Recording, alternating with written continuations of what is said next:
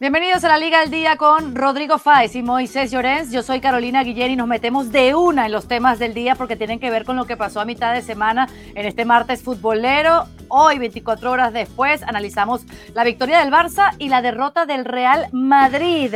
Y además, los insiders con temas catitos de lo que está pasando alrededor de estos clubes, si hay dudas para la final de la Copa. Y en tiempo extra, bueno, tweets que los futbolistas publican y luego como que se arrepienten de esa publicación.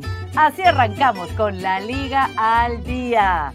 Y el Barcelona dio otro golpe sobre la mesa y ya puede pues contar los días para esa coronación. Podría ser el mismísimo 14 de mayo en Corneprats en el derby ante el Español. En un partido donde volvieron a coleccionar un 1 a 0, eso es eh, lo que ha hecho este Barça y le ha servido bastante de Xavi, em, ante unos Asuna que trajo muchas rotaciones al partido por la final de la Copa del Rey. Y por supuesto arrancamos escuchando a Xavi de lo que significó esta sufrida victoria.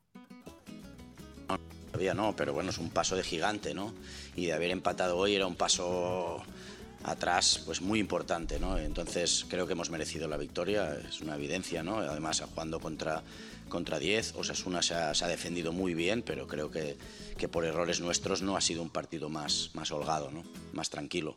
Pero bueno, al final eh, quizás sienta mejor ganar a, casi, casi a la épica al final, ¿no? Es merecido, es merecido. Al final, la épica de Jordi Alba, que entraba al minuto 76 por Valde y marcaba ese gol, desencajaba este partido, lo, lo, lo, lo descubría para el Barça, Moy, ¿por qué tan sufrida esta victoria? ¿Por qué pudieron imponerse al final contra los Asuna? Bueno, saludos a Caro, saludos a ti, Caro, saludos a Rodri, a toda la audiencia, a todos los compañeros, porque Osasuna defendió muy bien Primero porque la primera parte del Barça la tira, no juega bien, lo hace un fútbol muy plano, muy previsible, muy cargado de centros. Y en la segunda parte es verdad que con un futbolista ya menos Osasuna sobre el terreno de juego, el Barça encuentra algo más de espacios, el cansancio de los futbolistas de Osasuna también entra en juego. Eh, Dembélé abre el costado por la derecha, luego Valde en el arranque de la segunda parte y Jordi Alba en el tramo final de partido por el costado izquierdo entre los dos abrieron muy bien el, campo. Lógicamente, esa defensa de seis que acumulaba Osasuna en la frontal del área, pues tuvo que abrirse. Y al final, en una opción con un tiro complicadísimo, porque le da con el exterior, yo creo que le da mal, quiere pegar con el empeine, le da con el exterior, el balón coge una trayectoria que se vuela justo entre la mano del portero y el palo, incluso da en el palo por dentro y acaba entrando en la portería. Bueno, pues ahí se, se cerró un partido en el cual el Barça pudo y debió cerrarlo antes o adelantarse antes, pero que bueno, el buen trabajo defensivo de Sasuna también juega.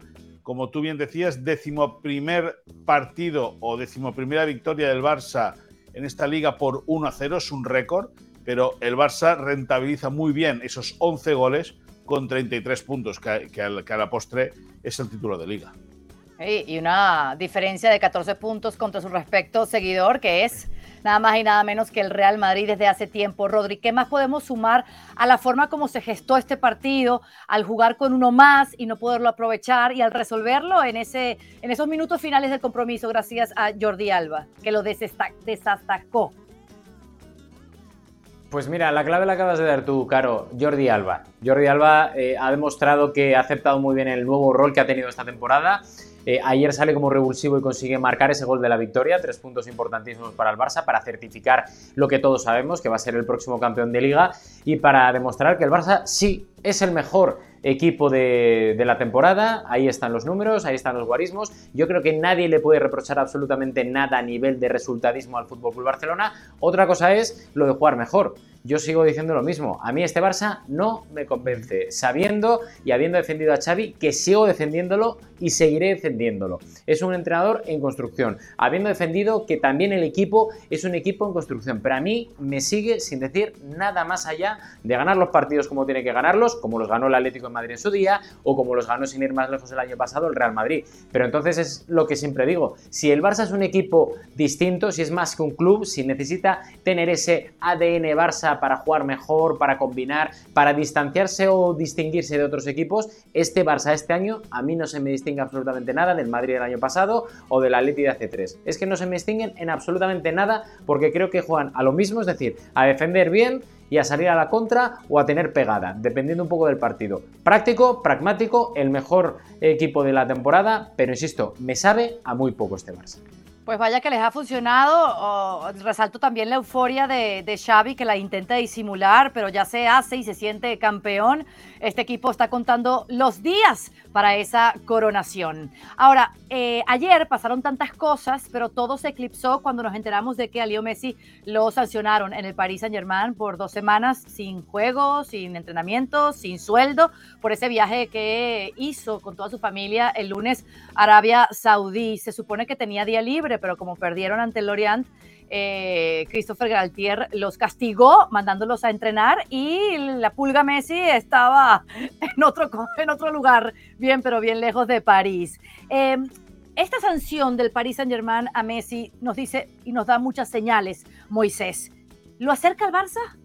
Bueno, nos da muchas señales, nos da opción a interpretar muchas cosas. Eh, ¿Lo acerca al Barça? Bueno, si es por el deseo de Xavi y el deseo de la Porta, sí. Si es por el deseo de Messi, posiblemente también. Si es por la eh, rigidez de Tebas, no. O sea, eh, lo complica mucho. O sea, en el Barça, eh, Caro, desde hace mucho tiempo, ya desde la etapa de, final de Rosell o desde la etapa de Bartomeu, y ahora lógicamente con la porta, se vive mucho de los fuegos de artificio. Mucho. Y, bueno, y el nombre de Lionel Messi, pues lógicamente siempre va a estar ligado al Barça. Pero es muy difícil que venga. O sea, yo creo que hace un mes era imposible y ahora lo veo imposible pero menos difícil, porque hay voluntad, ¿no? De, de, todas partes de encontrar un camino. Ahora, vamos a ver en qué acaba eh, la la, según Fabricio Romano y según diversos medios, eh, el padre Messi ya habría anunciado al Paris Saint Germain que no quiere ampliar el año de extra que tenía de contrato, que no lo, no lo quiere aplicar. Eso según los medios. El Paris Saint Germain eso no lo ha hecho oficial.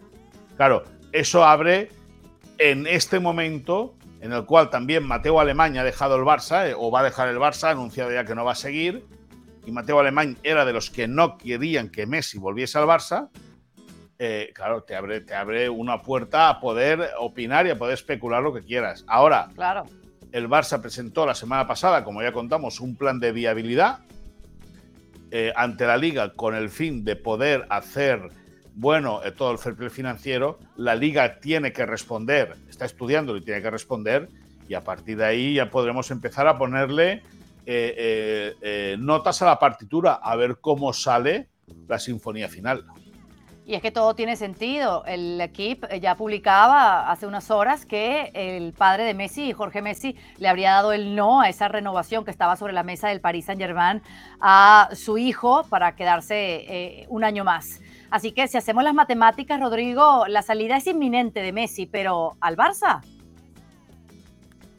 Vamos a ver, yo me creo a pies juntillas lo que acaba de, contar Moisés Llorens, porque es uno de los que más sabe del universo Barça y universo Messi. Ahora, yo voy a decir una cosa a todos los fans del Barça que nos estén viendo, ¿vale? Y que la gente deje comentarios aquí abajo. Eh, ¿Qué puede suponer la llegada de Leo Messi al Barça si finalmente Laporta sigue empeñado y consigue financiación, eh, y lo que puede conllevar esa llegada de Messi. La llegada de Messi, lo dijo eh, Javier Tebas el otro día, dice, para que Leo Messi llegue al Fútbol Club Barcelona se tienen que dar muchas cosas. Primero, aumento de los sponsors, de la pasta, de los ingresos extradeportivos y luego vender a tres jugadores. Que estamos hablando de vender a tres jugadores. ¿A qué tres jugadores vas a hipotecar cuando a día de hoy todavía creo que son Araujo, Valde y no me acuerdo quién era el otro, Gaby que todavía no están inscritos para la próxima temporada como, como jugadores del Barça. Sí, hay cinco. Araujo, Araujo, perdón, Araujo, Gaby, Valde, Marcos Alonso y bueno, y evidentemente el quinto sería la llegada de Méndez. Ay, de Méndez, de Messi, perdona. De Messi, que también de Méndez.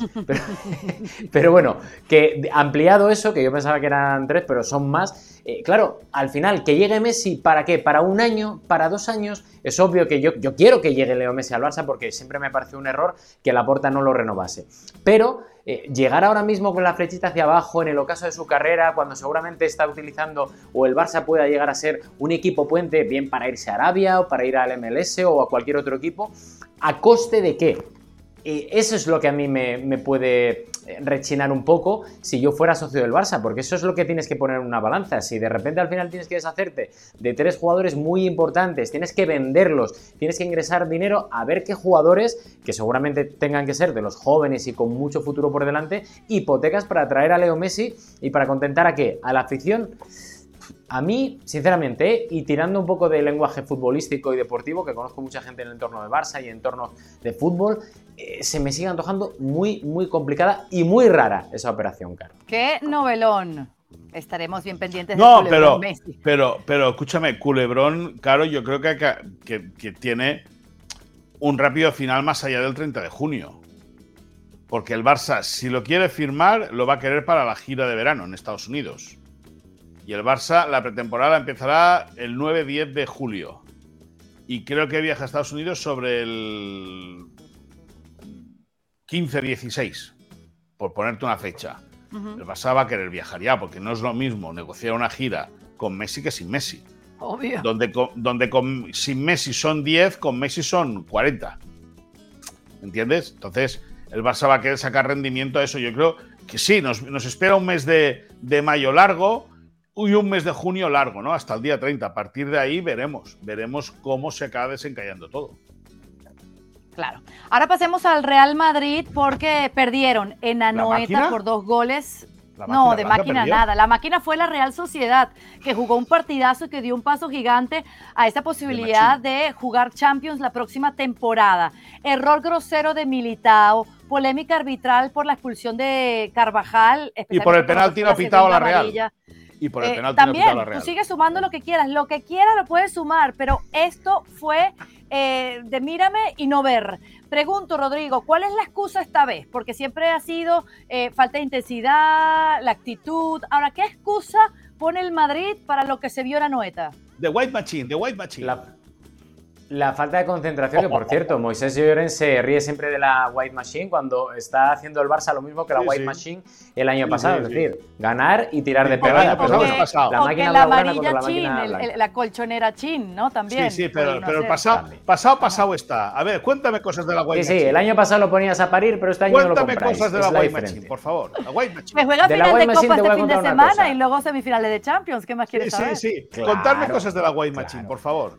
Esa es la Es decir, que no había concentración porque el fin de semana juegas la final de la Copa del Rey contra Osasuna y estás pendiente de Osasuna y del Manchester City, que son los dos próximos compromisos más complicados e inmediatos, obviamente, del Real Madrid. Aún así, yo voy a decir una cosa.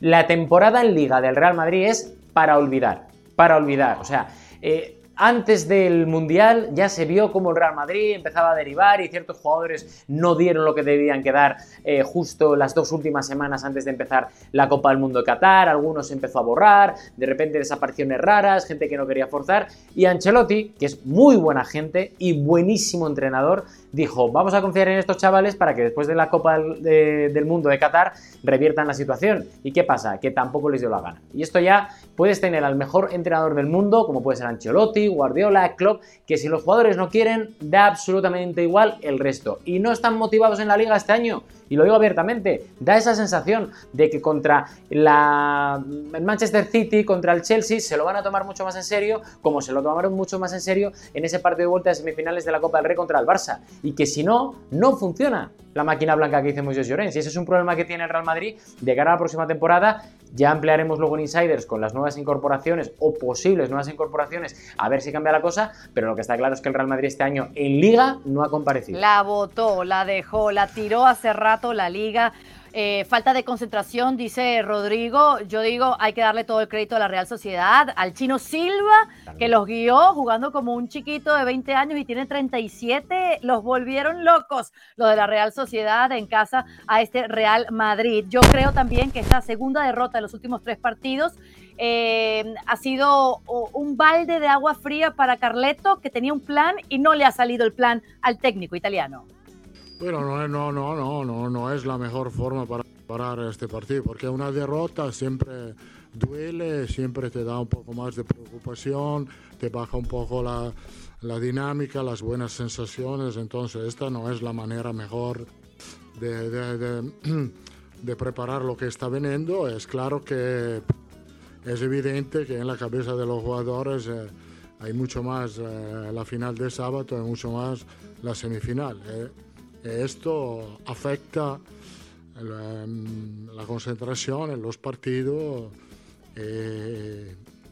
y cuando tú no tienes una buena concentración, al final regala. Ahí estaba las palabras de, de Carleto Ancelotti falta de concentración. Eh, yo creo que solo la Copa del Rey y la Champions sanaría lo que hemos visto del Madrid o lo que ha hecho el Madrid en la liga esta temporada. Moisés, eh, ¿qué más quieres sumar? Porque eh, es acumulación de fatiga innecesaria. No sé, ¿qué le ves tú a estos blancos? No, yo le veo pues, pues que son incapaces de ganar en Girona porque el Girona juega mejor que el Madrid. son incapaces de ganar la Real Sociedad porque la Real Sociedad eh, juega mejor que el Real Madrid. Eh, en esos dos partidos en concreto, en una semana de margen, la conclusión es que al Madrid eh, no le interesa la liga, que está desconectado, que está pensando en otras cosas, pero cuando el fin de semana gana 4-2 al Almería, entonces sí. ese partido sí que interesa. bueno, pero Almería llegó casi que sin poner las manos. Bueno, llegó sin poner las manos, pero al, altavoz mediático de la conclusión era que, que Madrid podía, que el Madrid eh, de White Machine, la máquina blanca volvía a rodar, volvía a estar rodada y, claro, eh, cuando ganas sí que te vale la excusa y cuando pierdes eh, no. Entonces, yo creo que el Madrid ha dejado mucho que desear, mucho que desear esta temporada. ¿Que puede ganar la Copa? Sí, evidentemente que puede ganar la Copa porque va a jugar la final. solamente el Madrid y, Osasuna, y Osasuna pueden ganar la Copa. El resto lo van a ver por televisión. Luego veremos qué pasa en la Champions. Porque eh, es verdad que, al final eh, el Madrid tiene jugadores de mucha calidad como para poder plantarle cara al, Manchester City. Ahora, poner las excusas de la baja intensidad, a mí me parece una falta de respeto al madridismo, al hincha del Madrid, pero, pero, pero me parece eh, alarmante. O sea, pero me da igual el equipo, el, equipo que, que, utilice esa excusa. Es decir, tú te puedes inventar cualquier cosa menos que te falte intensidad o que te falta eh, vocación por ganar el partido o que te falta intensidad. Me parece una falta de respeto reírse en la cara de los aficionados. Porque si alguien sufre, evidentemente los jugadores, los futbolistas participan para ganar su dinero. Pero los hinchas son los que pagan su dinero para disfrutar de los jugadores. Y los jugadores al final dejan mucho que desear.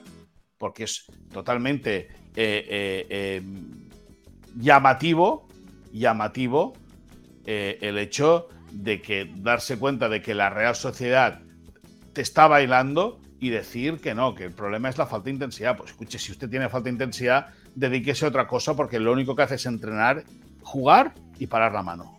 Inadmisible lo que hemos visto del Madrid en los últimos partidos. Ayer era un, uno en donde no estaba Benzema, no estaba Modric, no estaba Valverde. Eh, sí, no estaba Vinicius, es verdad. Le faltan seis o siete titulares, es verdad. Pero pero, pero no, es, excusa como para, para, para, que la Real Sociedad. Bueno, que la Real Sociedad juega muy bien al fútbol, ¿eh? las a cosas ver, como sean. A, ver, Rodri, eh, Ancelotti también dice que este resultado no va a afectar lo que va a ser la final de Copa del Rey de este sábado en la Cartuja. ¿Tú qué crees al respecto? Yo creo que sí que lo va a afectar, pero en el sentido positivo, porque es que eh, vas a recuperar a gente importante que son titulares y segundo, los jugadores saben que hay muchos de ellos que después de lo de ayer y después de lo que pasó contra el Girona, contra el Villarreal o en otros partidos durante toda la temporada, que se están jugando muchos de ellos el renovar o no de cara a la próxima temporada. Y es que si no se ponen las pilas algunos, es que no van a estar en el Real Madrid la próxima temporada. Y ya no hablo solo de los que acaban contrato. Esto de cara al partido del sábado va a hacer que el Real Madrid se ponga primero las pilas, tenga un, digamos, una preparación mejor del partido, porque a un partido puede pasar cualquier cosa. Osasuna te puede ganar a un partido, porque Osasuna es un señor equipo. Y a partir de ahí, el Real Madrid tiene que ser lo que es el Real Madrid copero, es decir, El que vemos en Champions, el que hemos visto en las semifinales de vuelta en el Camp Nou contra el Barça, un equipo que se lo tome en serio, que demuestre su calidad y que ya no solo los titulares, sino también los suplentes, a pesar de que no cuenten para el nivel del Real Madrid o, que Ancelotti vea que ellos no están para el nivel del Real Madrid, tienen que estar ahí y tienen que apretar un poco más los dientes porque si no, viendo lo visto esta temporada, olvídate, porque si no eres capaz de dar una mejor imagen contra el Girona, de dar una mejor imagen contra la Real Sociedad, si no eres capaz de ganar a Osasuna la final de la Copa del Rey, te viene el City. Y el City no es que no te perdone, es que como vea un atisbo de sangre, te va a destrozar. Por lo cual, ahí es donde el Real Madrid se juega la liga y la temporada. Qué miedo imaginarnos esos partidos de ida y de vuelta del Real Madrid, imaginarnos a Rudiger intentando tapar lo que quiera hacer Erling Holland. Bueno, lo dejamos para después. Primero, hay una final de Copa del Rey este sábado, 6 de mayo. El Real Madrid contra el Osasuna. Nuestra cobertura arranca desde las 3 de la tarde, hora del este, en la Cartuja por ESPN Deportes e ESPN Plus. Nos movemos a los insiders porque entiendo, eh, Moy, que tenemos que tocar lo que está sucediendo en el staff del Barça, lo que pasó con Mateo Alemani, que se va para el Aston Villa, fue tentado, pero tú me dirás si hay algo más que se pueda leer entre líneas de el director deportivo del club. No, director del área de director del área de fútbol, Mateo Alemán, que ayer después de. Sí, el, encargado, el, máximo responsable del área de fútbol, eh, un tipo con una reputación bárbara en, el fútbol español, que llega de la mano de la Porta a Valencia. O sea, la Porta es el que lo mete en el Valencia hace un tiempo y luego con el tiempo lo recuperó, lo para el Barça. Es verdad que firmó un contrato por dos años que no había renovado y que el 30 de junio, cuando acabe el contrato, chao, adiós, muy buenas. ¿Por qué? Pues por muchas razones. Porque chocaba mucho con eh, gente de la directiva a la hora de planificar la temporada. De, ya el curso pasado, eh, por ejemplo, él era partidario de vender a Frankie de Jong. Habían directivos que decían que no. Al final, Frankie de Jong se quedó por, por voluntad propia. Eh, no era partidario de renovar a Sergio Busquets. Se ha renovado a Sergio Busquets porque Xavi ha querido que se renueve. perdón, a Sergio Roberto. No es partidario de renovar a Sergio Busquets. Se está a la espera de que el futbolista catalán decida ver qué va a hacer con su futuro. No es partidario del regreso de Lionel Messi. Eh, la Porta, como sabemos, está peleando por ello, también Xavi. Es decir, al final se le ha presentado una serie de historias a, Mateo Alemán que se ha, se ha, cansado y se ha agotado. Eso por un lado.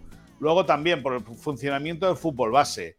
Eh, con la figura de José Ramón Alexanco, que era o que fue un exfutbolista eh, del Barça que tuvo ya un, pasado como ejecutivo en, el fútbol formativo. Eh, están, hay gente que está muy desencantada con la manera de hacer de José Ramón Alexanco. Ha quemado muchas balas, eh, quiere reinventar y quiere hacer, eh, bueno, pues, pues, pues el, funcionamiento del fútbol base. Para poneros un ejemplo, nosotros vemos que, que Gaby, por ejemplo, está en el primer equipo cuando según Alessanco lo que tendría que estar es en el juvenil. es decir, eh, eh, y ese es el choque, ¿no? Es decir, a la hora de querer dar oportunidades o de creer en un futbolista para dar oportunidades, Mateo Alemán era capaz, primero, tras el consejo de Ramón Planes, ahora ya firmado en el Betis, de que Gaby era futbolista para el primer equipo, José Ramón Alexanco lo veía para el juvenil. Para ponerte un ejemplo, hasta el punto de que cuando el Barça capta talento de gente que tiene que renovar, los divide en dos partes. Uno, los que trata Laporta y hasta ahora Mateo Alemán, y otros que los trata directamente José Ramón Alexanco. Es decir, ha habido eh, una guerra de guerrillas constante en el despacho de Mateo Alemán. Ha tenido que enfrentarse tanto a directivos como a secretarios técnicos como a gente del fútbol formativo, más allá de representantes e intermediarios, que han acabado por agotar al ejecutivo mallorquín del Barça, que tiene una propuesta en firme del Aston Villa multimillonaria. Dicen que puede haber otra, pero la del Aston Villa es multimillonaria. Y ayer, después de, que el Barça ganase el partido y de que acariciase el título de liga y temiendo que se filtrase la noticia, el Barça hizo un comunicado y anunció la salida de Mateo Alemán el próximo 30 de junio. Se eh, escucharon muchas cosas ayer y hace unos minutos nada más eh, sigo leyendo reportes de que el Real Madrid, eh, Rodri, estaría muy cerca de firmar a Jude Bellingham. Cuéntanos la realidad sobre esto. Uy, eso me suena, Rodri. Lo que está claro es que está cerca de firmar a Bellingham mucho más que la última vez que hablamos de Jude Bellingham, que contábamos que el Manchester City en esta digamos, montaña rusa que ha sido Bellingham durante toda la temporada, eran los últimos grandes favoritos, ¿no? Por contextualizar un poco y rápidamente las informaciones que hemos dado durante todo el año. Eh, empezó el año, la temporada, el Real Madrid siendo el mejor colocado, luego irrumpió muy fuertemente el Liverpool. El Madrid siempre se, se mantuvo muy fiel a sus principios y al trabajo muy bien realizado. Luego fue el Manchester City quien después de que Liverpool arrojara la toalla se metió dentro de esa guerra como el gran favorito. Estas informaciones las dimos hace más o menos un mes, pero sin embargo, en aquellas informaciones dijimos, cuidadito con el Real Madrid que no arroja la toalla. El Real Madrid sigue encantado con el trabajo que ha hecho y realizado alrededor de Jude Bellingham con el jugador, con el entorno, con sus representantes, con el Borussia de Dortmund. Y hoy eh, los compañeros del diario Marca esta mañana han dicho que el Real Madrid estaría muy cerca de firmar a Jude Bellingham quitándole un poco ese protagonismo al Manchester City. Vamos a ver qué ocurre en los próximos días porque lo que nos cuentan a nosotros es que efectivamente hay de nuevo optimismo moderado en el Real Madrid, cosa que hace 15 días ni te admitían. Sí que es cierto que hay eh, optimismo moderado. Me cuentan que José Ángel Sánchez y Juni Calafat han sido claves en estos últimos 15 días, que es donde han dado un poco el vuelco a la situación. Y todavía faltan días y algún asalto por cumplir, pero sí que es cierto que el Real Madrid está más cerca que nunca. Vamos a ver cuál es la posición del Manchester City, que de momento no dice absolutamente nada. Y discúlpame, Moy, que yo siga insistiendo, pero quiero que me digas cuál fue el impacto de la noticia de Alemania en el vestuario y me corrijas lo que vengo escuchando esta mañana de que Jordi Cruyff se estaría planteando también irse del Barça. ¿Esto es verdad? Bueno, sí, esa es una historia que anunciamos anoche en la edición digital de ESPN FC, en la versión inglesa, con Sam Marsden, que además de Mateo Alemán, eh, además de Mateo Alemán, Jordi Cruyff estaba valorando seriamente abandonar el Barça. Y hace tiempo que tiene dudas el hijo de Johan Cruyff de hay algo o, hay muchas cosas que no le acaban de convencer, que no le, acaban de agradar y veremos qué decisión toma finalmente. Y en el vestuario sorprendidísimos con, con la decisión de Mateo Alemán o con el anuncio de Mateo Alemán. Los jugadores se enteraron por el comunicado oficial de, que emite el Barça después del partido. Nadie sabía nada, nadie sabía nada del nadie del vestuario sabía nada. Por lo tanto, en cuanto se supo la noticia, empezó a correr como la pólvora la información en el chat que tienen los profesionales del vestuario del Barça, el chat de WhatsApp, y a partir de ahí les fueron confirmando la decisión de Mateo Alemán y sí, sí, fue una sorpresa para todo el vestuario el hecho de que Mateo Alemán no siga a partir del 30 de junio enrolado con el Barça. ¡Wow! ¡Qué sorpresa! Ahora, eh, Rodri, te pido seguir en el entorno del Real Madrid y de lo que necesita Carlo Ancelotti para tener una plantilla competitiva. ¿En qué está pensando el italiano? En un delantero. Y da igual que Ancelotti sea o no el entrenador de la próxima temporada en el Real Madrid, pero quiere un delantero, lo ha dicho abiertamente, lo ha dicho en privado.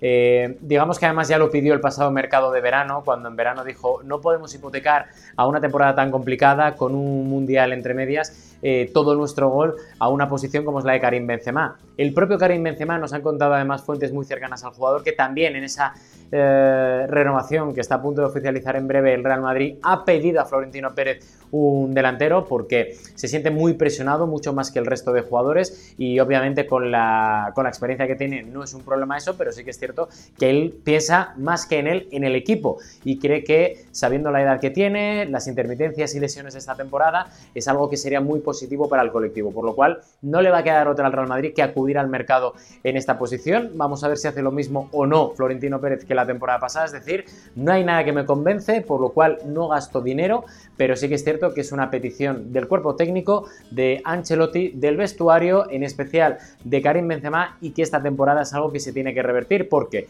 Hazard no cuenta, ayer cero minutos, y Mariano, que ayer fue titular, con sorpresa absoluta por parte incluso del propio vestuario, tampoco aportó absolutamente nada y demostró que el Madrid en esa posición sí que coge. ¡Ay, Dios mío!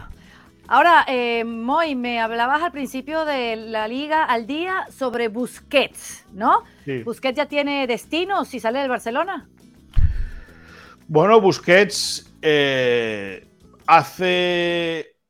Recuerdo, yo estamos en, en, mayo, ¿no? Estamos en mayo, sí. Creo que fue en 3 de diciembre, sí, diciembre, enero o noviembre, diciembre, publicamos que un equipo de Arabia, no recuerdo cuál, ofrecía 14 millones netos por temporada a Sergio Busquets, pero que parecía una opción inviable. Pues donde antes Busquets decía que era no, ahora es mmm, vamos a esperar, mmm, vamos a verlo, mmm, espérate a tomar la decisión. ¿Por qué? Pues porque eh, eh, su futuro parece que está ligado a poder jugar con Lionel Messi. Si puede ser el Barça, mejor. El Barça, como ya explicamos, le ha hecho una oferta de renovación muy a la baja. Lógicamente, si algo le sobra a Busquets es dinero, como a Messi. Pero eh, si en el Barça no se dan las condiciones para poder jugar juntos, pues se ve que el dinero puede más que la Major League Soccer y el camino de Sergio Busquets podría estar a día de hoy encaminado hacia Arabia. Vamos a ver en qué acaba la película. En España no quiere jugar contra ningún equipo que pueda enfrentarse al Barça. Y entre la Major League Soccer en Miami, pero sobre todo en Arabia, donde Busquets, como decimos hace un tiempo, decía que no y ahora dice que vamos a ver, ahí va a estar el futuro de Sergio Busquets. Y para terminar, eh, Rodri, hay confianza en Militao, un Militao que estará en la final de Copa del Rey este sábado, pero que por suspensión no podrá jugar la ida de las semifinales ante el City en Champions. Sí, sí que hay confianza. Después de los fallos que ha tenido, sobre todo contra el Girona y anoche contra la Real Sociedad, hay confianza en él. Se espera que recupere el tono competitivo. Es un hombre que además no va a jugar la ida de las eh, semifinales de la Champions contra el Manchester City porque está sancionado, pero sí que es cierto que, desde el Real Madrid te dicen además abiertamente que es un jugador importantísimo, es un jugador vital, es un jugador que sigue gozando de la plena confianza de, del técnico, de Carlo Ancelotti, y que digamos que le culpan un poco de este mal rendimiento las eh, desconexiones que ha tenido, seguramente porque al igual que el resto del equipo no ha estado 100% concentrado y cuando se duerme nota mucho más el equipo los fallos de Militao que los fallos de alguien, por ejemplo, en el centro del campo por la posición específica que ocupa en el terreno de juego, pero digamos que hay plena confianza en que el próximo fin de semana contra Osasuna compita al más alto nivel y que obviamente en la vuelta de esas semifinales de la Champions el Real Madrid junto con Militao hagan buen papel porque, insisto, hay confianza plena, se entiende desde el Real Madrid que es el mejor central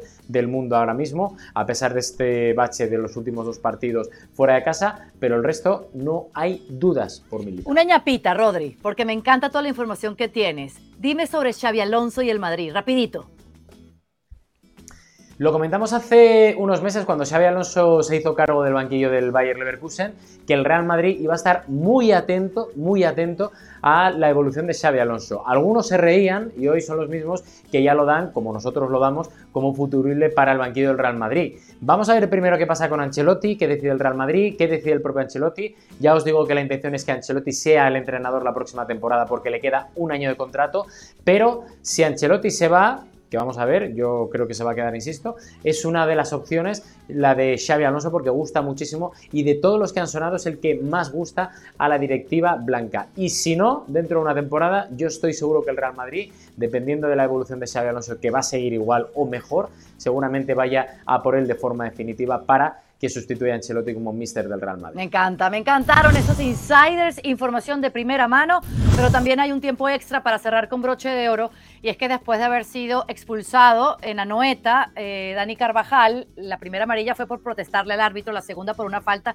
que sí se puede llamar polémica. Él, cinco minutos después de estar ahí en la banca castigado, pone este emoji, así, en un espacio en negro, claro, después lo borró. ¿no? Entonces, a mí me genera esto mucha curiosidad. Eh, Moy, por ejemplo, eh, ¿qué otro emoji hubieras usado ustedes para ese momento de rabia y de furia cuando te expulsan en un partido importante? Afortunadamente nunca me han expulsado de ningún lado y menos de un partido importante, ¿me entiendes? Creo que eh, se, se, puede entender, pero si, si lo tiras, te lo tienes que comer, es decir, has de ser valiente. Y por mucho que luego te diga el de comunicación o por mucho... has de ir hasta el final. Has de ir hasta el final.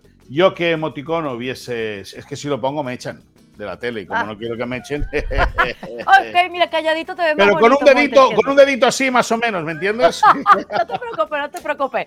Eh, se le fue el tornillo a, a Carvajal, eh, Rodri, ¿no? Eh, me imagino que la frustración de lo que ha sido su temporada, su momento, no sé, explícamelo. Pues no está acabando mal la temporada y mira que yo he sido uno de los que ha dicho que, que Carvajal este año no ha estado muy bien, pero, pero sí que es cierto que puedo entender la frustración, pero tú eres, con la experiencia que tiene Carvajal, uno de los pesos pesados del, del vestuario blanco. Y yo es que me lo imagino, porque eso es que él coge su terminal y hace una foto con la cámara tapada y me lo imagino en el vestuario mientras el equipo está jugando, haciendo así, poniéndole emoji. Digo, hombre, es que no es imagen, por favor, para el Real Madrid. Si quieres poner un emoji, pon el de llorón o el de llorar o, o el de payasete. Que sí, normalmente el utilizan payasete le pega bien. El de pay- No, no es que le pegue bien, le puede pegar bien a describir un poco lo que es la actuación arbitral. No, ya no. sí, pero, sí, sí. Pero ahí está, o sea, quiero decir, eres capitán del Real Madrid y esas cosas sobran. Sin duda. Y le sobró a, a- a Carvajal, que después terminó borrándolo, eh, como que metió el freno de mano. Señores, qué placer haberlos escuchado. Esto se cuelga de inmediato para ESPN Deportes en YouTube. Moy, Rodri, chao, chao. Feliz fin de semana. Chao. Adiós, Final Carolina. de Copa del Rey. A bebérnoslo todo.